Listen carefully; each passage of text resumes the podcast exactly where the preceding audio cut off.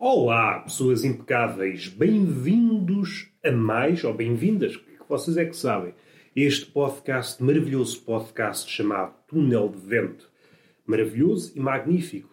E magnífico porquê? Pergunto mais atrevido. Primeiro que tudo, é de uma audácia ímpar interromperes o fio de raciocínio, ainda que sejas pessoa imaginária. Lá pelo facto de seres pessoa imaginária, isso não dá o direito de interromper o fio do raciocínio deste autor. É um autor que está aqui, não é um podcaster. É um autor. Porquê? Porque faz coisas. E coisas? É pá, não vamos especificar porque às vezes fica mal. Então ainda agora começamos e já estamos aqui nos detalhes. Tem que haver uma certa sedução, uma troca de olhares. Tiramos os nossos olhos, está aqui. Está aqui o meu olhar. Toma, é para ti e nós prosseguimos a vida, ou pelo menos o resto da noite, sem olhos. Porquê? Nós, a visão agrada-nos. Se fôssemos poetas, fazíamos ali três ou quatro sonetos ali de uma assentada. É sou um poeta virtuoso. Vamos lá falar de pernas, de decotes e de coisas que poderão eventualmente acontecer de forma não badalhoca ou, se formos por essa via, tem que ser uma badalhoquice prodigiosa. Uma badalhoquice que, ao entrar em contacto com o olhinho da visada, a visada olha para aquilo, é pá, sim senhor, és, és um javardão, mas um javardão uh, ímpar, prodigioso, singular, há poucos javardos como tu. E isso deve lançar-nos para outro patamar, a não ser, e é isso é que eu temo, é isso é que eu temo porque eu tenho convivido com o mundo, é uma relação um bocado conturbada, mas tem-me ensinado muita coisa. Esta relação com o mundo tem-me ensinado muita coisa. É que a poesia anda nas ruas da amargura. Seja de improviso, seja escrito, imagino qual terá mais impacto, talvez o improviso, porque suspeito as pessoas, as pessoas não dão margem para a genialidade. Imaginem, então no primeiro encontro há ali a sedução a acontecer, começa ali aquela coisa a borbulhar ali no estômago, no peito, vocês são um caldeirão a borbulhar uma imagem poética, vamos lançar, sou um caldeirão com o cadáver almoço ou jantar de um canibal. É uma imagem poética? Não. Mas fechem os olhos e imaginem. E se há coisa romântica? Não é isto. Mas apeteceu-me por aí. Dando um passinho atrás porque estamos a iniciar uma dança. O que é que sucede? Não há margem para que a pessoa se superiorize, não é essa a palavra que eu quero. Se hum, transcenda estamos a receber todos aqueles inputs, estamos a utilizar aqui a linguagem de marketeer, todos esses inputs, o nosso cérebro está ali a compor uma obra de arte e não há margem para que nós possamos dizer, cara mulher, de corpo escultural, há aqui uns lampejos a acontecer na cabeça, umas sinapses que irão dar frutos, mas precisa aqui de 10 minutos para compor um poema. E a pessoa, não, não, 10 minutos, pronto, 10 minutos é uma eternidade aos olhos dos contemporâneos, e eu não me excluo desse grupo, ainda que queira, mas até ver ainda não há máquina do tempo e eu tenho que conviver com os contemporâneos, que é uma chatice. O contemporâneo é uma pessoa que está a conviver com o mundo e isso por vezes é uma relação de ciúmes. Eu, ah, então eu convivo com o mundo, tu também convives com o mundo, ah, a minha relação é melhor que a tua. E depois começamos a criar ciúmes, por muito que uma pessoa seja tenha a bondade dentro dela, começa, começa ali a ficar escavacado por dentro. O coração começa a ficar esfrangalhado. Vamos abandonar esta hum, relação com o mundo e a forma como nos relacionamos à base do ciúme com os outros. Porque não, cada um tem a sua relação com o mundo e cada um acha que a sua relação é singular, é a ideal e todos os outros devem seguir o exemplo. Vou seguir o exemplo, mas é para o caralho da foda, meu cabrão. Uh, extravasei se aplica aqui à situação? Dificilmente, mas por vezes uma pessoa tem que extravasar. É aquelas situações em que uma pessoa engole sapos, engole sapos, engole sapos e chega ao momento que alguém diz quer açúcar no, no café e uma pessoa extravasa, diz ah, meu filho da puta. E a pessoa não tem culpa, não é merecedora daquele filho da puta. Mas é aquela gotinha, aquela gotinha que faz transbordar o copo. E a pessoa, ao ouvir isto, é pá, então, mas tu estás a utilizar metáforas requentadas, apesar de ser com água. E opa, estamos aqui na arena das metáforas. Já gasta. Ah, meu bandido. Vou iniciar aqui uma zaragata, que é assim que eu começo as lutas. E as pancadarias. Digo, toca a corneta, vou iniciar uma zaragata. E a pessoa prepara-se, tem ali aquela margem de segundos em que, ok, estamos aqui numa zaragata, porque é uma coisa que eu condeno. Eu não condeno a violência. Não, a violência, pronto, é, é própria da natureza humana. O que eu condeno é que não há aviso. Normalmente, eu estou a imaginar cenas de violência mais arcaicas. Arcaicas, mas que acontecem nos dias de hoje. Arcaicas não é bem o termo, ainda que se possa utilizar. É mais uma hum, cena de zaragata familiar. Uma coisa mais artesanal, sem grandes meios. É uma cena de pancadaria sem grandes meios. É mais esse o, o cenário que eu estou a pincelar com o meu pincel de, de Marta. Desculpem aos defensores dos direitos de animais, mas isto é uma piada que alguém pode apanhar ou não. Eu posso brincar. Imaginem, estão em contacto com uma mulher chamada Marta. Olha, calha bem, porque eu sou um pintor e o meu pincel é de pelo de Marta. E se isto disponibiliza um momento de fecunda gargalhada, hum, suspeito que não. Mas por vezes é isto, a vida artística, e nós, de uma maneira ou de outra, somos todos artistas. Devemos lançar-nos. A criatividade está a puxar para aí e nós vamos. E depois temos que lidar com os apupos ou com os aplausos. E um verdadeiro artista deve estar imune quer aos aplausos, quer aos apupos. Deve fazer o que lhe der na veneta. Depois tem que lidar com as consequências ou, se for adulto, fugir o quanto antes e já estou aqui neste emaranhado, já não sei para onde é que eu hei vir. Estávamos a falar do pincel da Marte, o pincel de pelo de Marte, não, isto já, já está disparatado, vamos recuar. Não há margem para, para a pessoa expor a sua genialidade. Ah, já sei onde é que queria tocar. Salvo seja, tocar, mas com consentimento. Queria referir num assunto que é para o contemporâneo, que é esse bicho que não importa aqui. O contemporâneo, que é um bicho que é difícil de adjetivar pomposamente, a não ser que optemos pela senda da velhacaria. Podemos adjetivá-lo, mas não é adjetivos favoráveis. Adjetivar favoravelmente um contemporâneo é uma atitude, quanto a mim, bajuladora.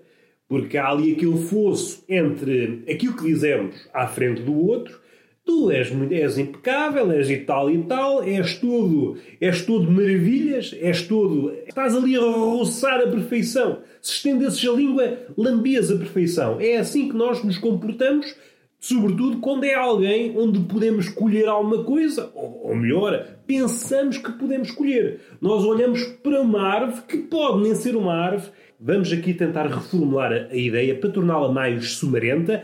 É uma árvore que Chegada à altura, estamos preparados para colher o fruto, a árvore vai-se embora. Olha, afinal é um ente. E faço aqui uma ligação ao Senhor dos Anéis, aqueles mais amigos do mundo do, do Tolkien. Estão todos maravilhados com esta referência. Os outros estão desejosos de mandar para um certo sítio, nada turístico, que é, vamos lá ser explícitos, que é a casa do caralho. E eu fico feliz, porque não tenho viajado e, embora eu não tenha ouvido críticas positivas sobre a Casa do Caralho, gosto de experimentar coisas novas. A Casa do Caralho, não apenas o do caralho, porque isso está bem, também não quero um novo, assim, um novo. Não, não. Eu gosto de ficar também com coisas que eu tenho alguma ligação. Gosto de experimentar o novo até certo ponto e o resto direciono para coisas que eu já criar uma ligação. É útil ter o pé no novo e outro pé no conhecido. Senão às tantas somos só palermas em direção ao desconhecido e não conhecemos ninguém. Por isso, pé naquilo que me é familiar, mulher, e o outro pé na casa do. O caralho, dispenso. Porque há pessoas que gostam e eu também não quero tudo para mim. Ah, eu obedecia-me um coisa, um falo. Então, faz favor, eu não utilizei, eu só utilizei a casa do. Deixei o resto para ti e, e a pessoa responderá tu és muito amigo do teu amigo. Por acaso sou, mas isso não te impede de ir para, para um certo sítio. Ah, fornece-me outro nabo porque eu sou muito faminto. Então toma lá outro nabo. Isto de uma conversa de pessoas cultas com alguma inclinação para a javardice, mas uma coisa não impede a outra. Na forma de ver muito contemporânea, ai, é, como é que se costuma dizer nas redes sociais? Não é boçal, não é? Epá, há uma expressão qualquer que se utiliza em barda nas redes sociais. Mas a ideia a retirar disso, é, e é isso é que é importante, é que para o contemporâneo, ou melhor, porque há que fazer a destrinça para o contemporâneo que habita as redes sociais, a javardice e o intelecto não convivem harmoniosamente. que é uma coisa que me parece disparatada ao último grau. Vamos lá ver uma coisa. Vamos lá ver uma coisa. Podia dar um exemplo de alguém fecundo, prodigioso, genial mesmo. Genial, é um epíteto que lhe assenta bem. Rabelais, uh, ainda que não fosse, ainda que, sim, e mesmo, e mesmo sendo, e mesmo sendo, e mesmo sendo diretamente, uh, casava bem essas duas coisas.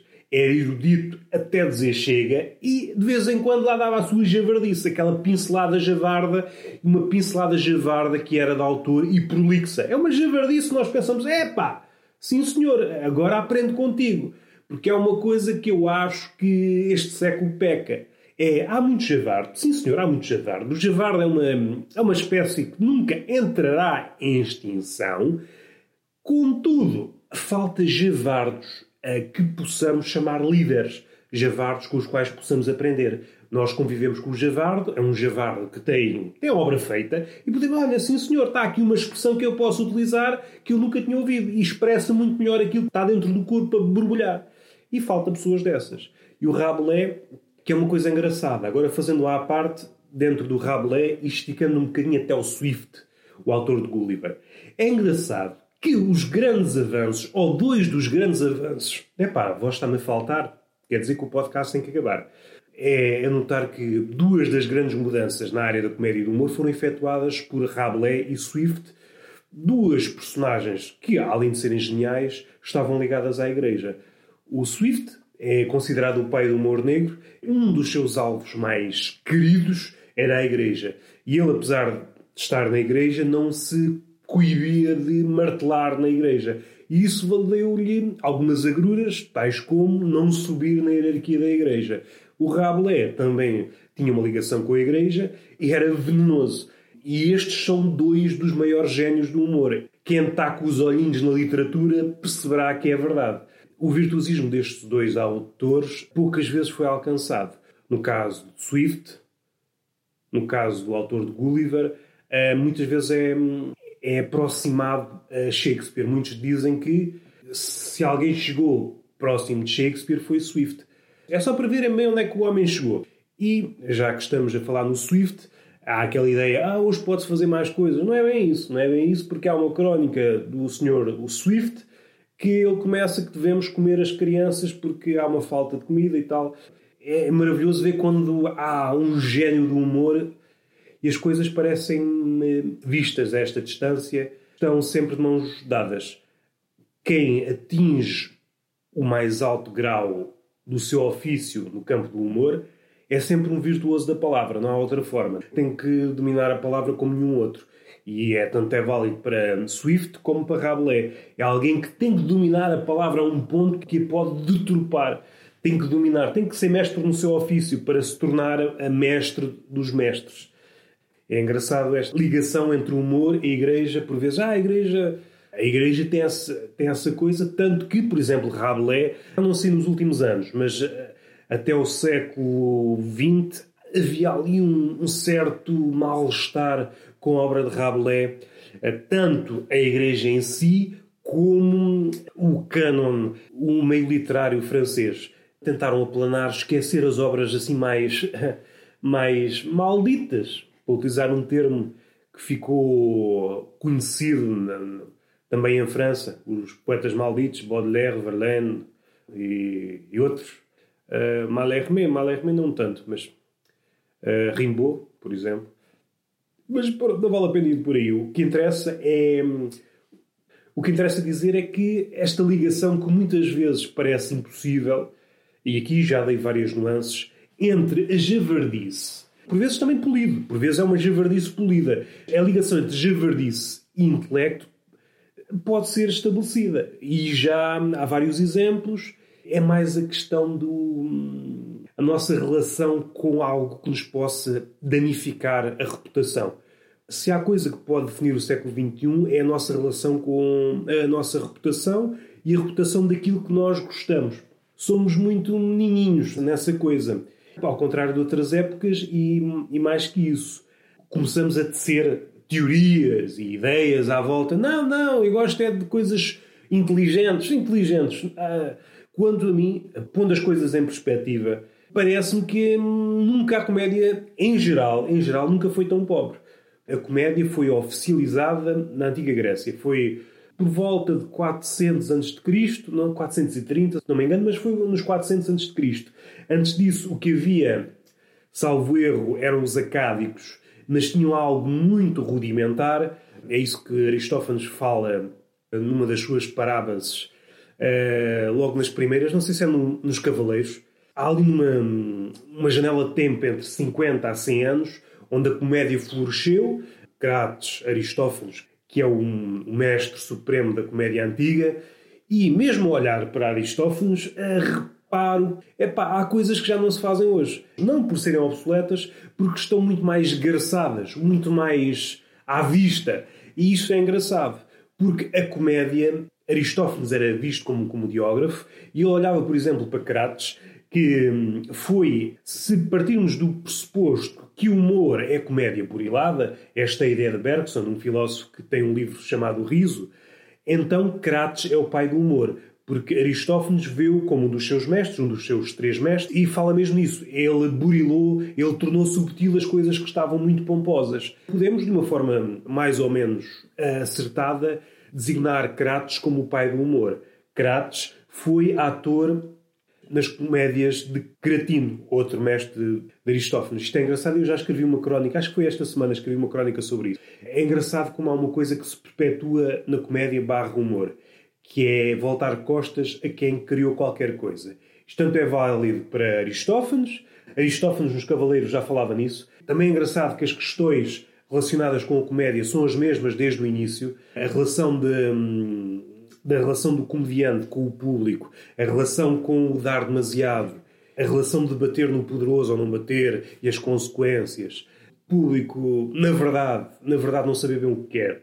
E isto é, ficou patente, por exemplo, se não me engano, foi na peça As Nuvens, em que Aristófanes tentou inovar a um ponto, tornar a coisa muito mais subtil e o público não entendeu. E isso desmotivou daí para a frente daí para a frente, hum, o que ele tentou fazer foi hum, um compromisso entre aquilo que ele acha que é a comédia e aquilo que ele acha que o público acha da comédia. À época funcionou, mas visto à nossa luz, as comédias anteriores, podemos ver assim a traços gerais, pondo a obra toda de Aristófanes, aquilo que nos chegou, salvo ver chegaram só 11 obras. Não estou agora a recordar-me de quantas é que supostamente ele escreveu, mas chegaram-nos 11 obras e podemos fazer assim um retrato geral, é que foi perdendo o gás. Inicialmente, nos Cavaleiros, agora não lembro qual foi a primeira dele, se foi As Mulheres no Parlamento, salvo foi As Mulheres no Parlamento, ou foi hum, uma peça chamada Pluto, salvo foi a última que chegou até nós. E o que podemos ver ao longo das obras não é desmotivação, mas é perda daquele fulgor do, do comediante que pode ser visto por várias lentes, mas uma das lentes é o desgaste do comediante com o público, que é uma coisa que existe em todas as artes, mas suspeito que na comédia é uma coisa mais intensa.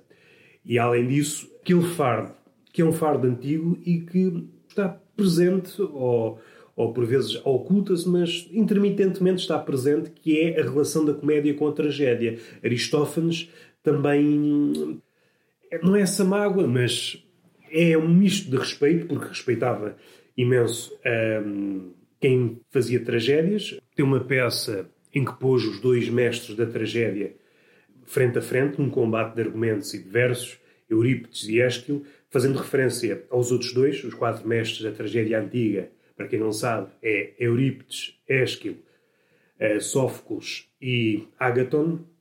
Ágaton é o menos conhecido dos quatro, aparece salvo erro, se a minha memória não me falha, porque já li há algum tempo, um personagem no Banquete de Platão.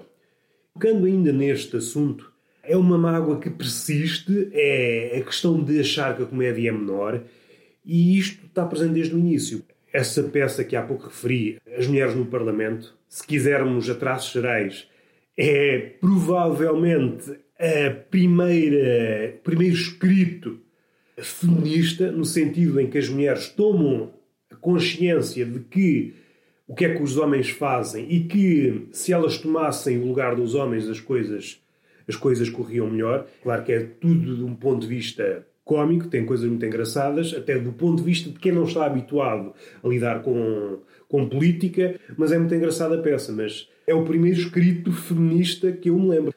Mas o que eu quero focar nessa peça é que muitas vezes se diz que foi inspirada na República de Platão.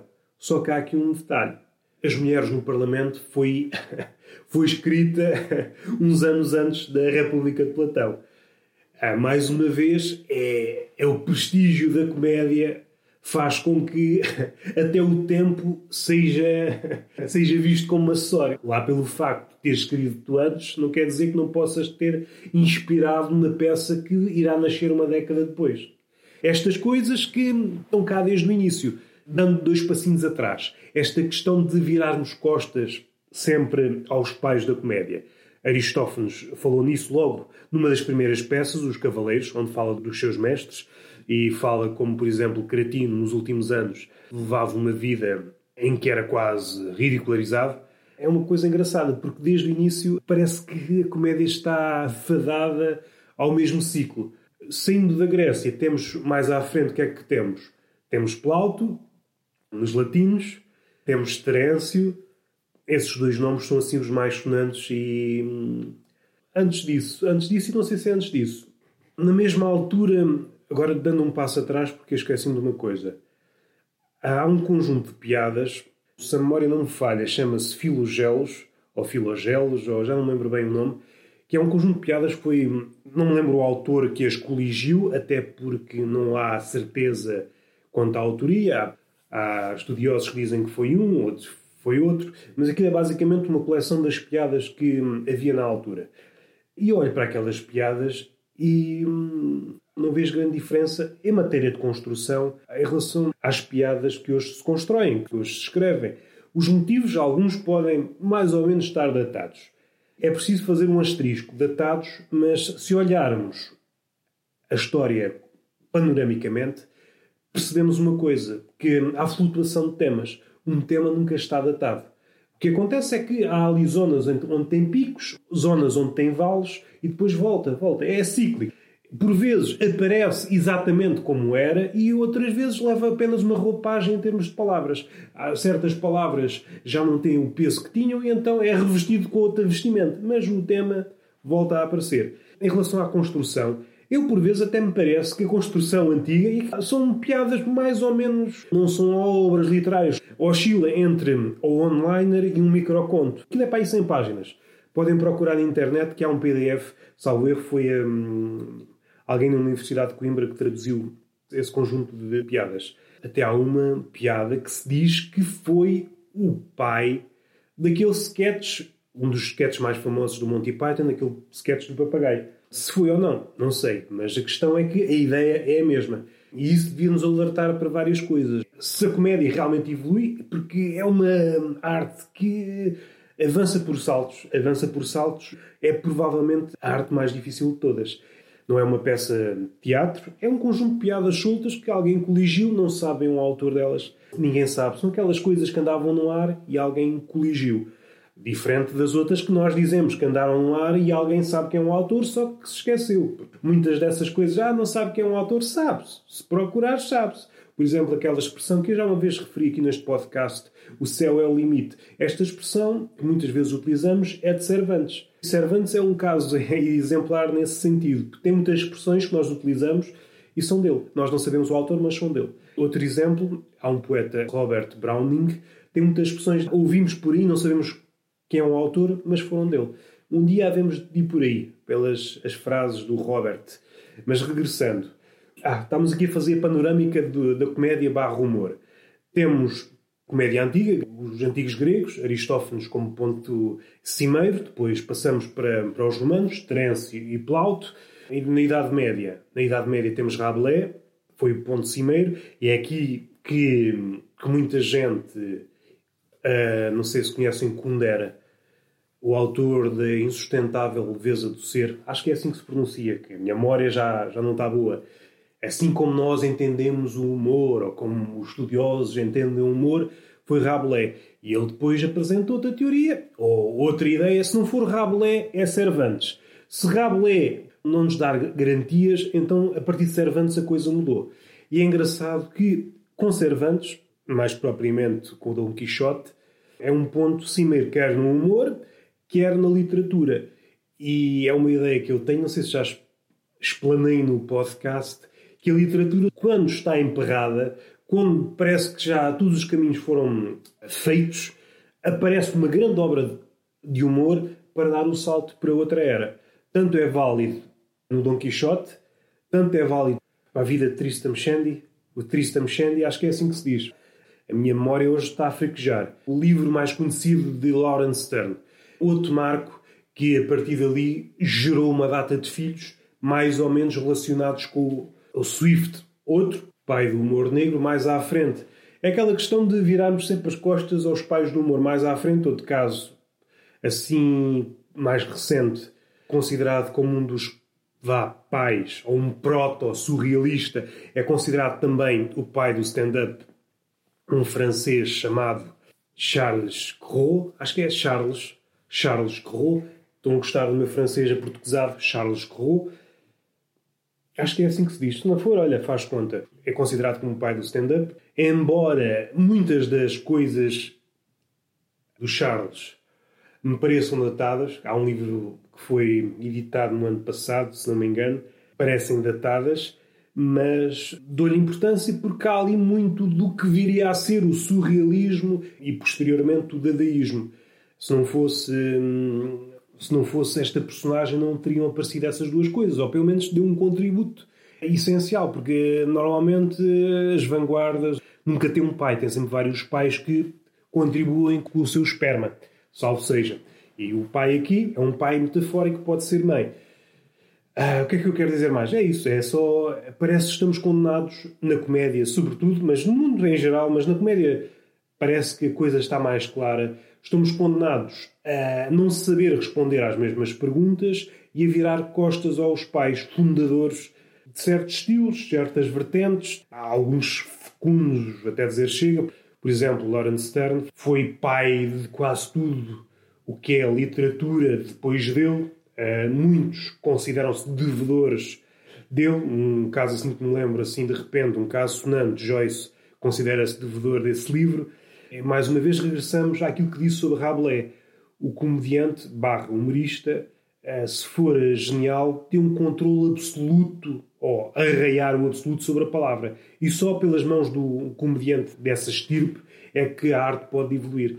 Depois desse período da literatura, parece-me que essa força, essa inventividade passou da, da literatura, do teatro, porque tem vagas. O humor é, é uma força que vai saltando de área em área e uma das últimas transições parece-me ocorreu pelas mãos do Champ, esse artista francês, e passou para a arte contemporânea, para, para a pintura. Vejo muito mais inovação hum, na arte contemporânea. Há muito falhanço, mas há muita inovação. Não vejo em mais nenhum sítio, mais nenhuma área. Tudo o resto é a repetição da repetição da repetição da repetição. Será que vai voltar para, o, para a literatura, para a escrita? Não sei. O humor é sempre esse animal que anda saltando de, de área em área. Ele permanece em todas, mas onde ele tem força é apenas numa área, ou um segmento de uma área. Houve alturas em que o humor estava muito forte na publicidade, na era dourada da publicidade. Houve uma altura em que o humor estava fortíssimo nas revistas humorísticas. Diz-se, ah, hoje é época áurea do humor. Não sei se é. Porque houve uma altura em Portugal que havia dezenas e dezenas de, de revistas dedicadas ao humor. Revistas que podiam ser, ter meia dúzia de páginas, algumas mais, mais focadas na ilustração, mais focadas na crónica, mas o, o que é certo é que a coisa florescia. E atualmente o que é que há? O que é que há desse tempo? Há o inimigo público que sobrevive à conta do público, não vive independentemente, não conseguia sobreviver. É engraçado ver que as coisas a força do humor é mais ou menos a mesma, o que acontece é que grande parte dessa força migra para um sítio. E atualmente parece-me está nos artistas contemporâneos, pintores, alguém que faz, sei lá, instalações, gente desse género que está a tentar inovar, a pôr as coisas noutra perspectiva, a ganhar. Um artista só é artista quando apresenta ao mundo uma nova visão. E o humor, aquele humor de palco ou humor de, de escrita, pelo menos aquilo que me chega às unhas e aos olhos, não está a conseguir apresentar uma nova visão. É incapaz porque falta-lhe talento, falta-lhe fogo, falta-lhe fome. Se alguma coisa desse nível está a acontecer é na área da pintura. E vamos fechar este podcast. Deu muito prazer, já sentia falta de ser parvo. Deixei em aberto aquela coisa do encontro, da sedução e abordar a pessoa com o poema, porque o que eu queria dizer e não disse suficientemente bem é que para nós, contemporâneos, todo o tempo parece uma eternidade. Um segundo é uma eternidade, um minuto é uma eternidade, dez minutos é uma eternidade, tudo é uma eternidade. Nós não temos tempo para nada, nós não temos tempo para o amor, nós não temos tempo para esperar pela uma pizza, nós não temos tempo para nada. Quem somos nós? Atarefados com coisa nenhuma. E se isto é bonito? Não, amargura-me, amargura-me um pouco. Temos medo de estar sozinhos, sem fazer nada, porque isso suspeito nos colocaria frente a frente com aquilo que somos. Eh, tentamos fugir, tentamos fugir a esse confronto. Gostei deste bocadinho. A rapariga que ia ser presenteada com o poema achou que os 5 ou 10 minutos eram eternidade e então o poeta, desculpem o pleonasmo, o poeta fracassado suicidou-se. Analisando essa questão de outra forma, não há, não há tempo e nem sequer o prestígio de antigamente da poesia. Imaginem se essa pessoa, o homem, ou até o contrário, acho que o contrário nunca aconteceu, mas seria tema para outro podcast. Apresentava um poema genial e a pessoa, ah, não percebo nada disto. Eu não percebo nada disto, que a poesia a mim não me diz nada. Agora, se me desses um meme, sim senhor. Todas estas coisas que eu acabei de levantar será tema para um futuro podcast. Se a vontade nos levar para aí. Se a vontade não nos levar para aí, então não vale a pena insistir. E está feito. Gostei deste podcast, já sentia falta de desabafar, falar de coisas mais ou menos somarentas beijinho nessa bochecha rechonchuda, que é assim que eu gosto de vós, e uma palmada na nádega, ou melhor, duas. Primeiro uma palmada educada, para dar mostras de algum interesse, e segue-se uma palmada selvagem, que é para dar ali a ideia de que estamos aqui para vencer na vida. Até à próxima!